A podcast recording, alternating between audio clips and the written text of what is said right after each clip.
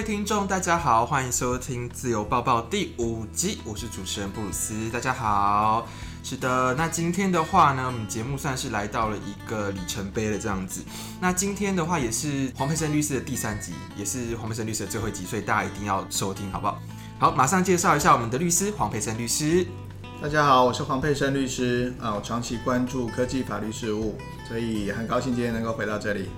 所以说呢，呃，还没有听前两集的听众朋友们，赶快去听一下。然后今天的话，第三集呢，我们话不多说哦，就是重点节目，我们就要来谈一个非常重要的概念，也是现在所有的听众、所有的使用者都必须得要知道的概念。什么概念呢？就是网络中立性。那网络中立性是什么呢？大家可能会觉得很抽象。我们先跟大家讲，我们为什么要讲这件事情，就是说呢，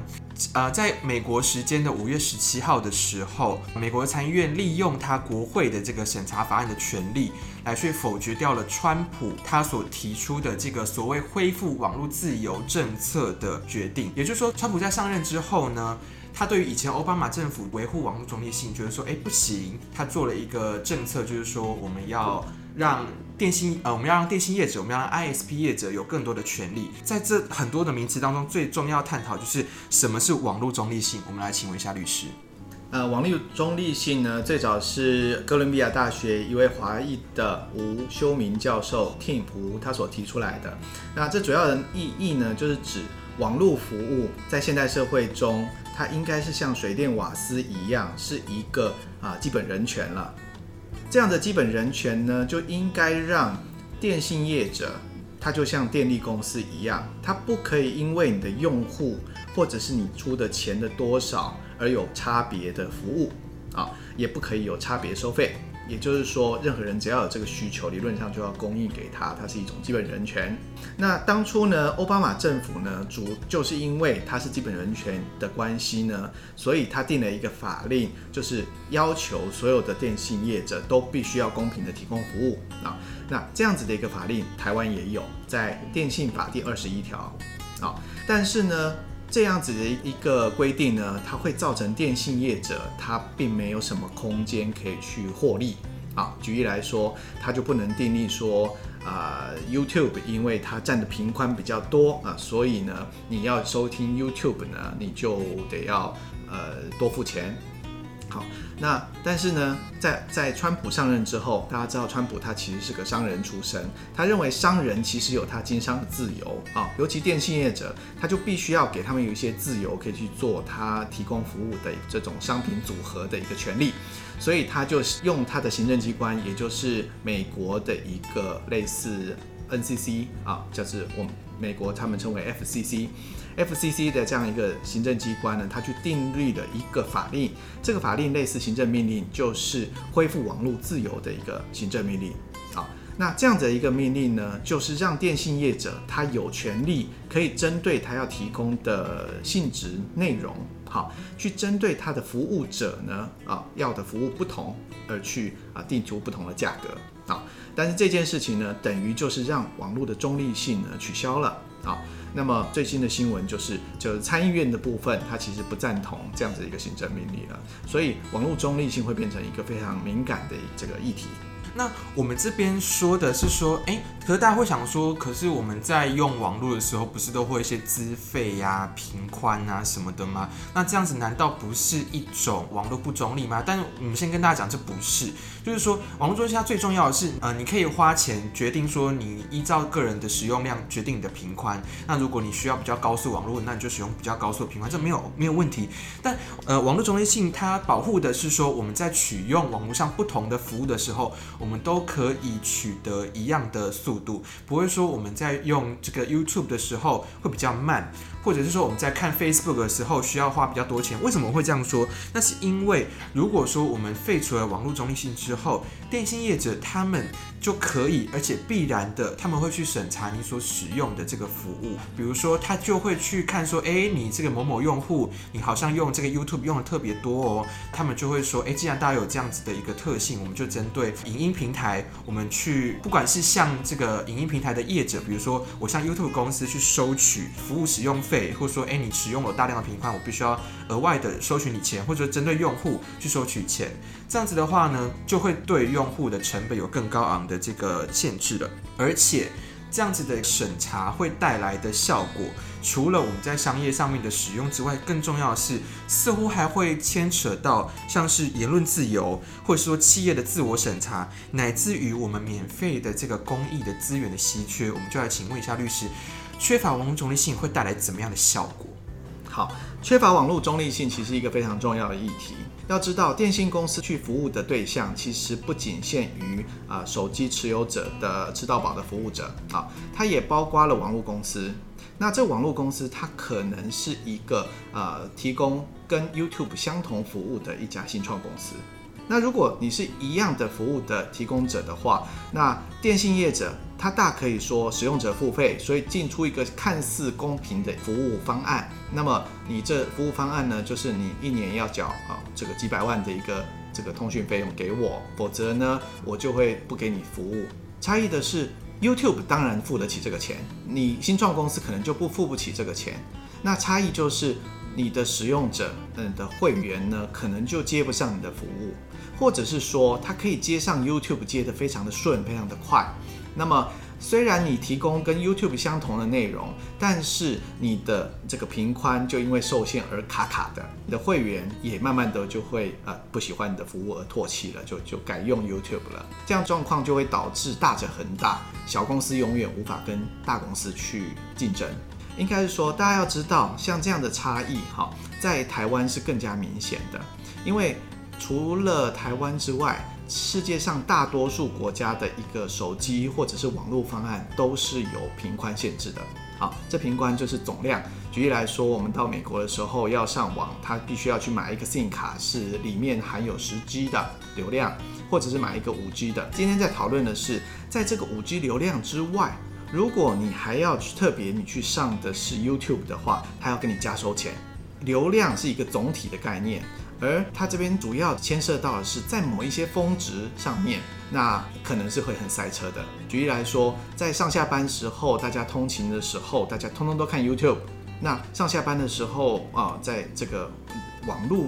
影音的流量是会非常塞车的。那这时候塞车的时候，到底谁先？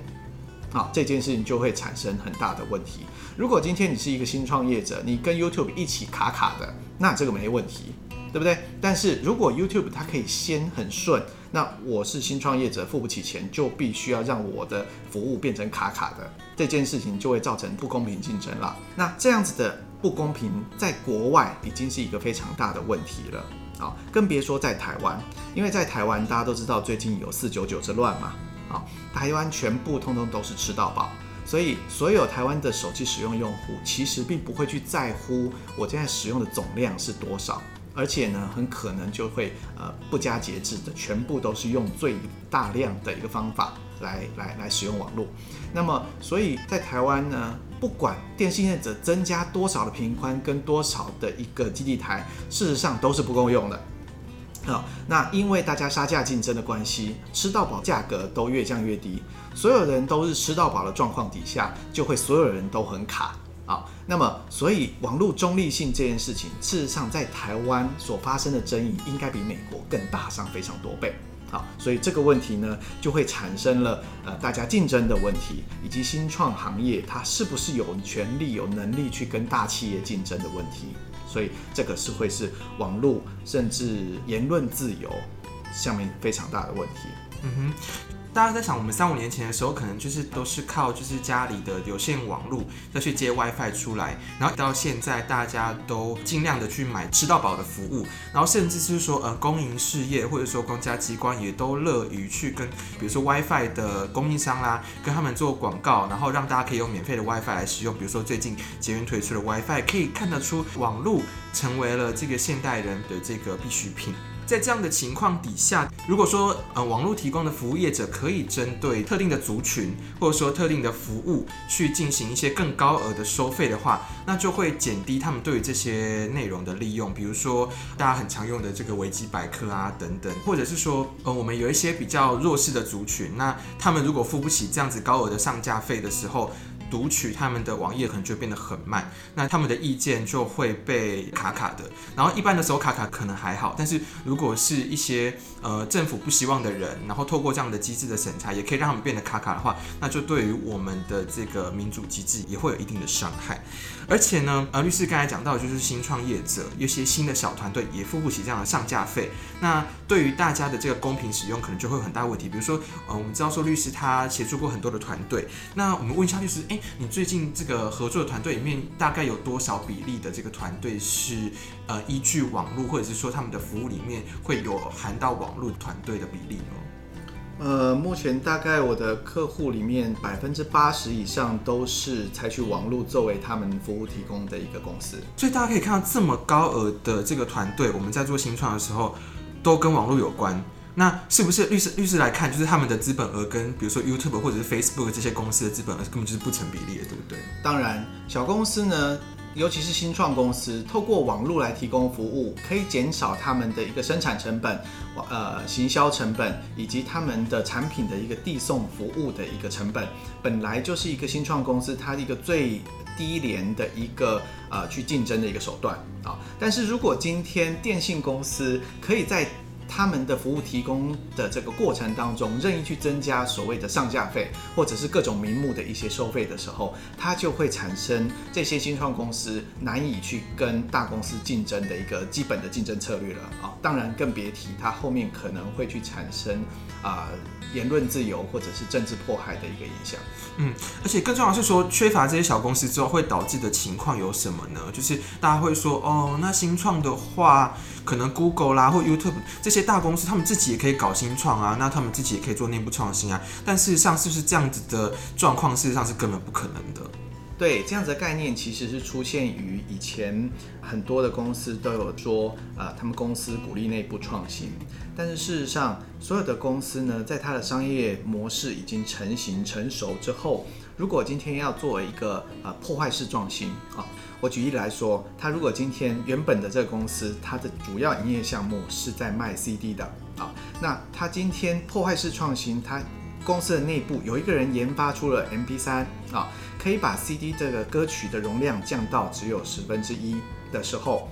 公司为了他继续卖 CD，他势必会。命令那个 MP3 啊研发的团队去停止，因为它会影响到它所有原本的研发人员、市场还有通路上啊，所以通常在公司里面是不可能有破坏式创新的技术、革命性的技术发展的。那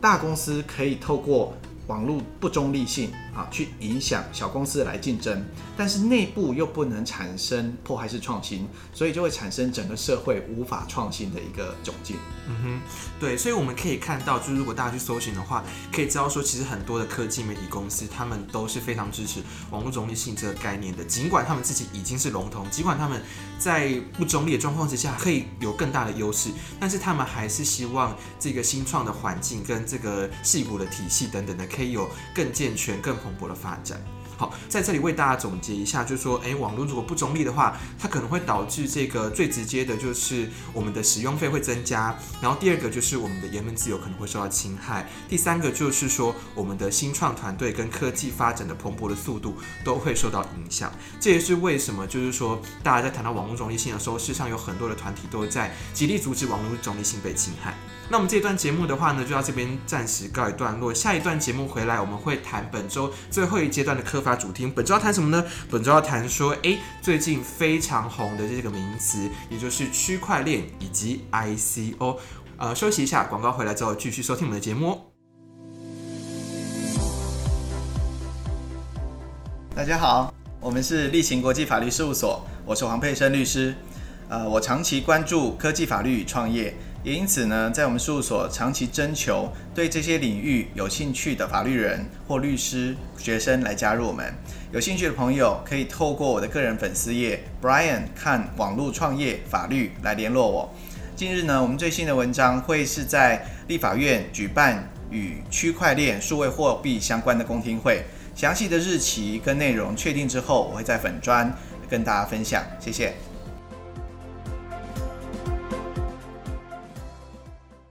好，欢迎回来节目现场，这一次自由报报，我是主持人布鲁斯，今天的律师是黄佩森律师。大家好。好，那我们本周的这个科法主题呢，就要来谈最近非常非常红的一个名词，也就是大家呢在 FinTech 底下会特别提到，或者是说大家在讲这个虚拟货币、数位货币的时候会提到的一个东西，叫做区块链。诶，区块链听起来好像是非常科技化的名词，但是它的运用其实也跟法律非常有关系。那我们就来先问律师一下，什么是区块链？然后跟区块链常常连在一起的一个字就是 ICO，所以这两个名词是什么意思呢？呃，区块链可以把它想象成一个 Java 它这样子的一个电脑程式语言。那区块链它其实啊写的一个主要的意义在于是它的储存并不需要有一个中央储存的一个伺服器啊，它是分散式的一个储存在所有人的参与者的电脑上面的记录啊。那主要称它为分散式账本。那又因为这样一个技术存在所有人电脑里，每个人都有一个 copy，所以呢，它本身就会具有不可修改的一个特性啊。那就是因为它这种程式语言，它会产生分散式账本，好，跟不可修改的一个特性呢，大家就会给它一个类似去中心化这样子的一个啊形容词。好，所以以这样子的一个技术为底层啊，那目前发展出非常多的一些应用。那么今天主持人所提到的 ICO 呢，也就是它其中一种应用。所谓在 ICO，它的意义呢是啊模仿 IPO 而来的。那那我们知道 IPO 传统上就是指啊公司的股权上市的时候，跟公开大众去募资的一种行为，那么叫做 Initial Public Offering。那 ICO 呢，它仿照了这样子的一个方法呢，去叫做 Initial Coin Offering。那其中的 coin 呢，就是利用区块链技术呢所写出来的一些网络上的一些单位。听众可以利用类似 Happy Go 的这个网站上的一个点数来理解这样子的一些概念啊。只是它这个点数在网站上的呈现呢，是用区块链技术去写出来的一个程式。运用这样子的程式写出来的话，它可能可以把 coin 代币呢去定义成它原本只有几颗啊，因为它只有几颗。ICO 呢，就是它有一个商业盈利模式，一个计划。那这样计划呢，那里面会去利用代币呢，可以里面有许多的运用，或者是它代表了某种价值，让所有的这些民众或者是用户呢，去购买它的代币。主要通常是以其他这个数位货币，举例来说，像呃比特币啦，或者是以太币来购买它这样的代币的这些行为呢，那他们称为 ICO。嗯哼，所以有点类似，如果是 IPO 的话，购买者就会拿到股票；那 ICO 的话，购买者就会拿到那个 coin。律师刚有提到，就是说，诶，区块链它的运用其实非常的广的。比如说，我们常见到的呃数位货币就是区块链应用的一种。那区块链的起源也是源自于数位货币。我们就要请问律师说，那目前律师知道的这个区块链运用有哪些？那其中我们特别谈到的是。ICO 它很常跟这个诈骗行为，因为它毕竟是一个新的技术，所以 ICO 很常跟诈骗有所连接。比如说，呃，我们在新闻里面也有提到，美国证交会它呃创造了一个虚拟的假网站，用一些很美轮美奂的数字啦，或者是说折扣，诱骗这个消费者投入自己的现金，但是换来的却可能是根本就没有价值，或者是根本就也拿不到那些 coin。这个募资的团队就拍拍屁股一溜烟就不见了，然后求偿无门。所以我们就来问一下说，这个绿色，ICO。它合法吗？那目前的这个趋势是怎么样的？好的，第一个问题是区块链它究竟有哪些部分可以运用？那呃，刚刚讲的区块链它既然是一个分散式账本，可以在所有的电脑里头去去去创造一个无法修改的记录的话。它这样的一个技术可以大多数去应用在类似金融交易的领域，尤其是他们所创造出来的第一个应用叫做代币，大家熟知的是比特币跟以太币，就是一种技术的应用。第二种呢，它在啊智慧财产权领域，尤其是不需要经过登记的著作权领域，也可以有非常大的应用。啊。第三个呢，很多的业者他也可能会去在他的产品的开发过程，好去埋入区块链的一些记录的技术，所以他在产品开发上面可以有很大的应用。那更别说他可能会去在现在很常见的，例如病历的使用或者一些记录的保存上面去。呃，加入区块链技术去使用，所以区块链技术是非常应用广泛的一些技术，我相信也是在接下来十年也是有很大的发展。那讲到第二个议题是说，ICO 是不是一个合法的事情？这件事情，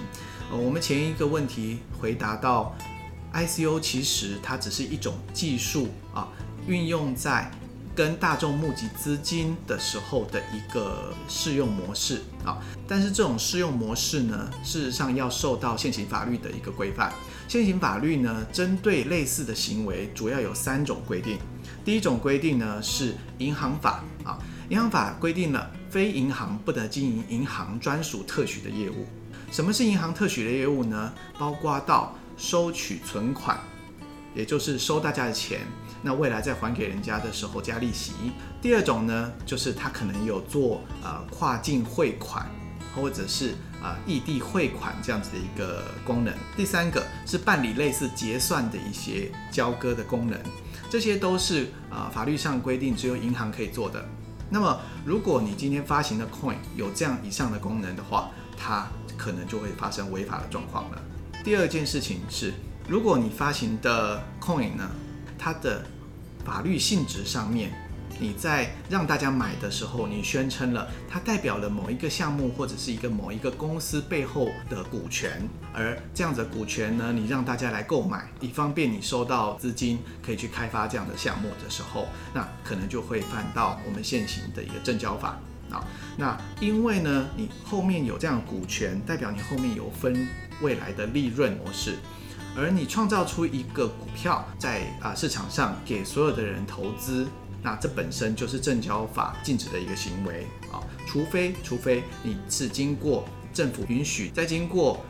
证券商或者是律师、会计师等等一系列合法的流程，而在上市柜的平台上面去做交易的话啊，才是合法的。除此之外，任何人只要印股票，并且利用报纸、网络这种公开的媒体去募资的话，都是属于违法的行为。第三种呢，类似的行为呢，是发行的礼券啊，就像是各位去在星光三月买到的这种啊，这个礼券。好，那这样礼券呢，事实上可以在呃单一店家星光三月去进行兑换。好，所以这三种法律呢，都有它的适用以及必须要遵守的规定。那如果没有遵守的话，就会发生到刑法，或者是说类似啊违反礼券管理条例这些有罚款的行为。好，所以这个是 ICO 呢，它或许可能会构成违法的状况。那更别说它这样子 ICO 的时候，常常网络上。呃，给人当做下载的一个白皮书，这白皮书里面天花乱坠了，呃，说明了未来你买到这样代币可以去进行的所有的权益啊，以及可以有拿到了什么样的一个价值，这些东西，如果他们 ICO 的团队在白皮书面上面的叙述都是。假的都是胡扯的，那么未来甚至可能会遇到诈欺刑责啊，所以 ICO 这呃到底是不是合法的，其实有赖于他们在白皮书里面的定义，以及他们所兑换的究竟是不是法定货币，或者是他兑换的是数位货币，一系列的因素来进行判断啊，不是可以一概而论的。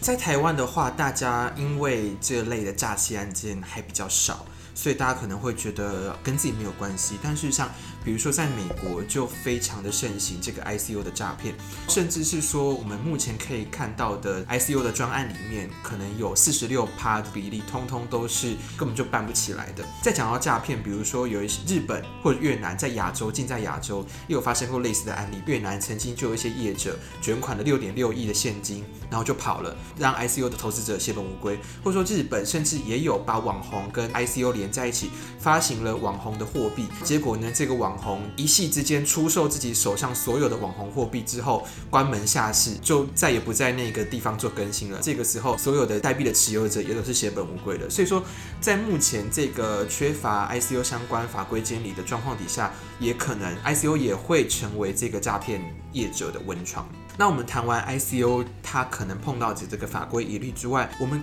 更重要的是要回来看说，区块链本身它与这个现行的法规范，事实上它的价值也会有所冲突。在我们最近这个五月二十五号马上就要全球实行的 GDPR 里面，他谈到的这个隐私权规范，就跟区块链它的内涵、它本身的本质，也就是不可篡改性以及这个分散管理的性质，有非常严重的对立。但这样的对立是不是不可以被化解的呢？我们就要来请问一下律师了。其实 GDPR 是一个欧盟的法规。我们在前一集的回答里面有形容过，它主要是要求个资的收集者，啊，主要是大公司，在收集所有欧盟的人的个资的时候，必须要去进到集中化管理，进行到非常严格的保护，啊，并且呢，提供所有个资的提供者，就是我们的用户。他的个资在被收集的时候，我们要提供到他未来可以要求修改、要求删除，甚至对他们所有的一个收集的个资可以采取啊、了解现在的状况的一些功能。所以它主要是有一个集中化以及可修改性的一个特性。这跟我们前面所形容的区块链它的呃特性在去中心化以及它不可修改性。是呈现一个极端的对比，但是我们知道区块链技术可能是未来一个很重要的一个趋势，它可能跟网络技术一样，在未来的十年、二十年是对科技的一个啊最重要的一个发展。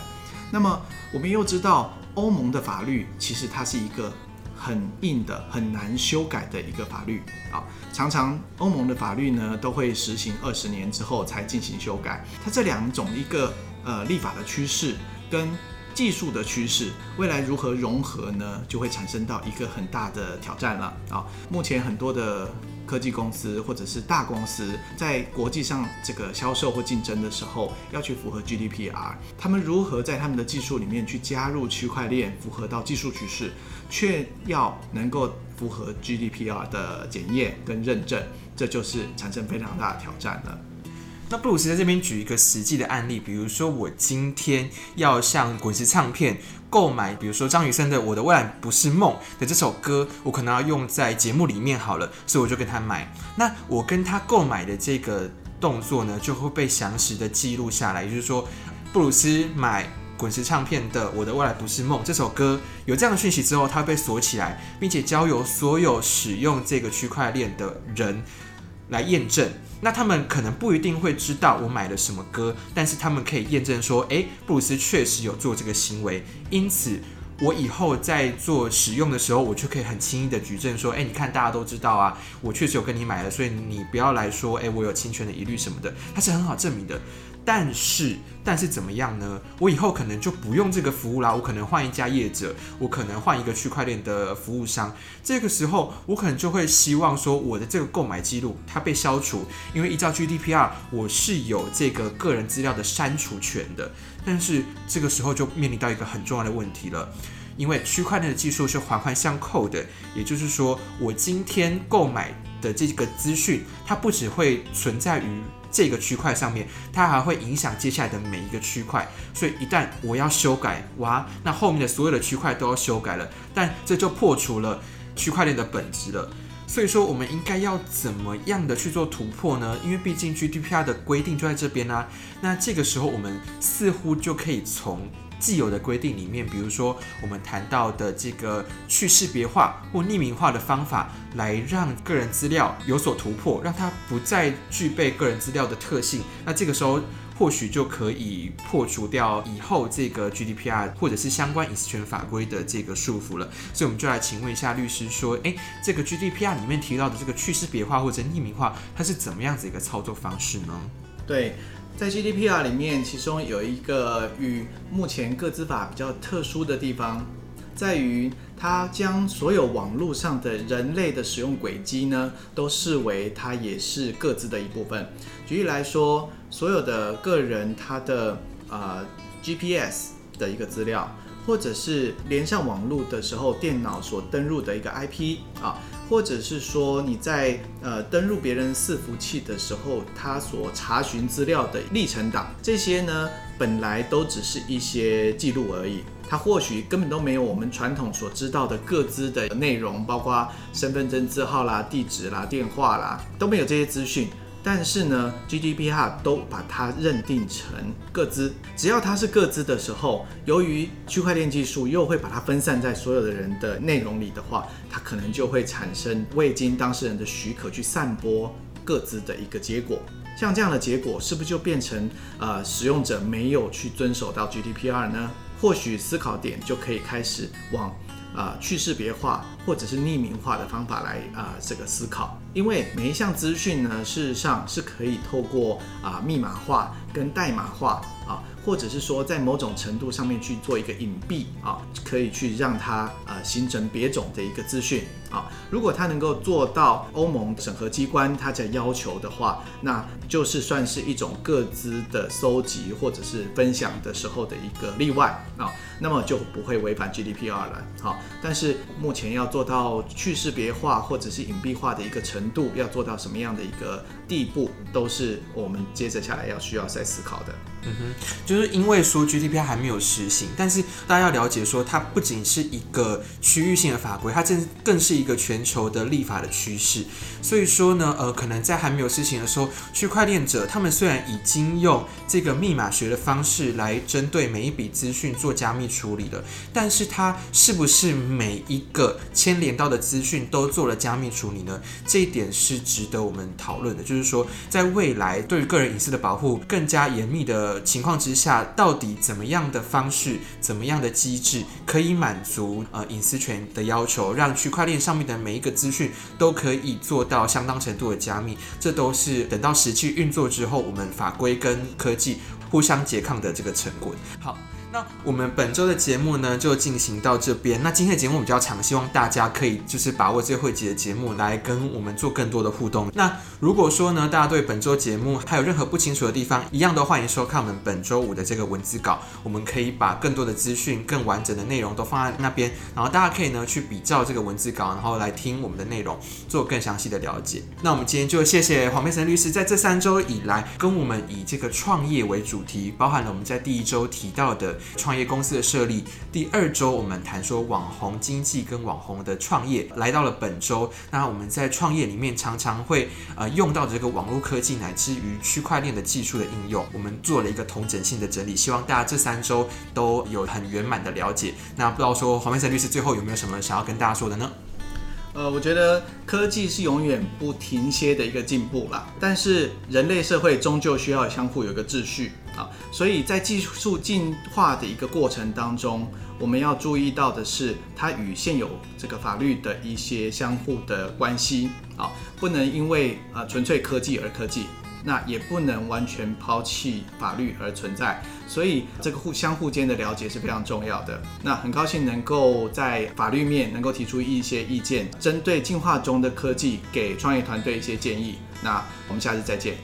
好，那我们本周的节目呢，就到这边结束，告一段落。那大家下个礼拜的话呢，就不会是黄佩岑律师，而是由我们另外一位陈全真律师来跟大家讲。那至于讲的主题会是什么呢？诶，那就请密切的注意我们的粉专。那一样，好，不要忘记，我们也可以 follow 黄佩岑律师的粉专。那么，请律师来再再次介绍他的粉专好了。请大家 follow 我的 Brian 看网络创业以及法规。所以说呢，大家就是可以继续 follow 这个佩森律师的粉砖，那还有我们的粉砖，就可以 follow 到更多的讯息喽。好，那我们再次跟大家谢谢我们这三周以来的支持，那我们就跟大家说拜拜喽，拜拜，再见。